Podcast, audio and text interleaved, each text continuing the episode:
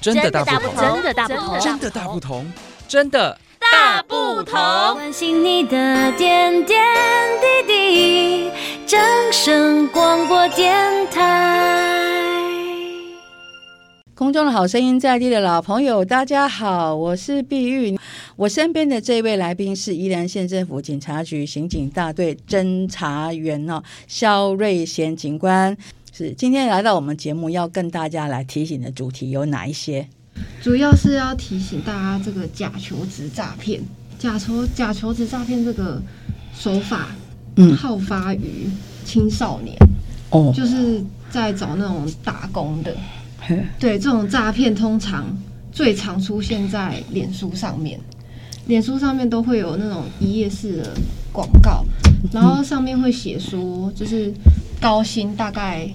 两万到六万，哦，然后是真那种家庭代工，那种包装员啊，或者是那种专专业打字员，是。对，就是工作内容很简单，然后他们还会跟你说，哎，就是你们其实不用来面试，只要记你的存折，或者是你的账户，然后还有你的金融卡印章之类的，嗯、就可以印证。哦，对，而且他们通常会没有那种实体的店面。哦，对，就是直接用 Line 或者是 Facebook、脸书，嗯，添加你好友，然后就直接问你说，哎、嗯，你对这份工作有没有兴趣？这样子，这样子，他们他们就会直接叫你把你的存折寄过去，嗯，但是你把你的存折寄过去之后，通常这些诈骗集团就会把它拿来当做是他们的人头账户，嗯，那。变成人头账户之后，司法机关如果察觉有你的金流有异常的话，就会去通报银行，嗯，然后银行就会把你的账户警示，嗯，警示就等于是你的账户被冻结了这样子。他们会就是把钱放到人头账户里面，然后车手会去提领那个账户里面的现金，嗯，对，嗯，主要就是账户被警示之后，之后要找工作其实有困难。哦，对，你要应征工作的话有困难，他们会有记录。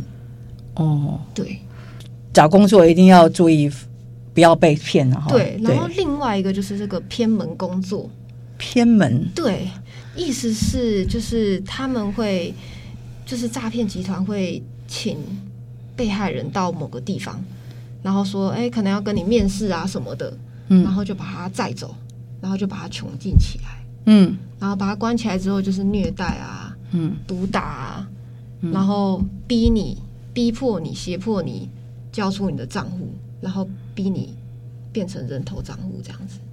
哦，对，就跟之前的那个柬埔寨。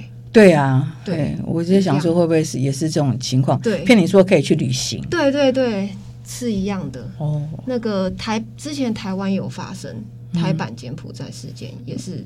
类似这种事情，行哦，对，就是不要再把账户交给任何人，不管是亲人还是朋友。对，再来就是这个求职诈骗，嗯，后来也会结合一些其他的诈骗手法，像是那个假投资诈骗，嗯，他们会结合在一起，就是想要这一份工作的人会去应征嘛，嗯，然后那个通常诈骗集团人，他如果想要骗更多钱的话，他就跟你说。哎，那我们现在这个工作没有了，可是我们有其他好康的消息要告诉你。嗯，然后就会跟你说，哎，我们现在跟着一个老师做这个投资哦，然后想要问你有没有兴趣来跟我们一起投资赚大钱，嗯之类的。然后他们就会把你拉到某一个群组，但其实那个群组假设有一百个人，其实里面只有你是真人，其他都是诈骗集团的人。嗯，同伙，他里面就会一直洗脑你啊，说。啊！我跟老师跟我跟着老师赚了很多钱呐、啊，嗯，我还想要赚更多钱，请问老师要怎么怎么投资啊、嗯？然后问他方法，会觉得哎、欸，怎么真的假的可以赚这么多钱吗？嗯，然后就会一直说，就想说好，那不然我也来投资一下。嗯、然后老那个老师通常就是一开始都会很正经八百跟你解释说，哎、欸。你应该要买哪一只股票啊？嗯、买哪一只股票比较好？K 线啊？对对对，他会讲一些术语。对，然后你就会觉得、嗯、哦，好像很厉害，嗯，然后就会相信他。然后老师可能过一阵子就会问你说：“哎、嗯，你现在赚到不少钱，那你想不想要赚更多？嗯，想要的话，我们就来进行这个一对一教学。哦，所以现在真的是，如果你不想要被骗的话，你就要仔细注意说，他脸书上面到底有没有蓝勾勾？嗯，因为蓝勾勾是他们官方认证的。是，对。是其实我之前在学校毕业之后呢，曾经在证券公司待过五年，因为我是念国贸系。嗯、那我总是觉得很奇妙，因为我们台湾的股市非常的健全，在那个板子上面有几百家上市上柜的公司，每一年都有经过证管会的考核，真的要投资，在上面就有很好的标的了。嗯，嘿，但是就有一些很很奇妙的，比方说像这种呃很短时期、短时间，然后可以获利很高的，对。哦或者是说根本都没有听过的上市上柜公司，还有海外投资。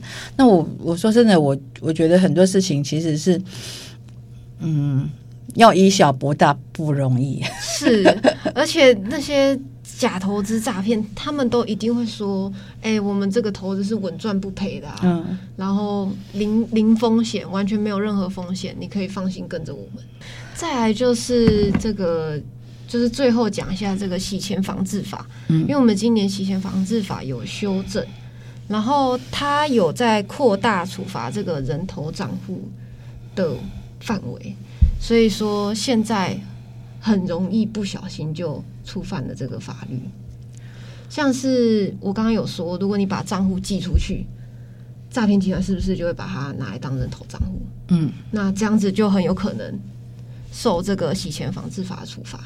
所以，我们今天专访到这边，肖警官有没有要为我们做补充的？最后就是一定要提醒大家，不要把你的任何账户交给亲人，或者是朋友，或者是你完全不认识、没有见过面的人，因为你这样做很容易自己惹祸上身。就是在日常生活中有遇到疑似诈骗的情况的话，其实是可以拨打一六五，或者是直接到。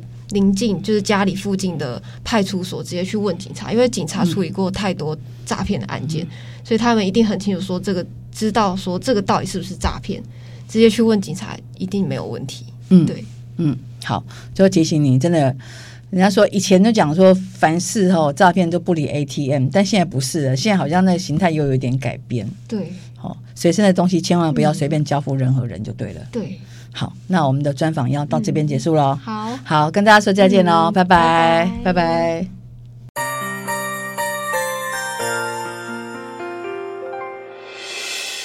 伤心的时候有我陪伴你，欢笑的时候与你同行，关心你的点点滴滴。正声广播电台。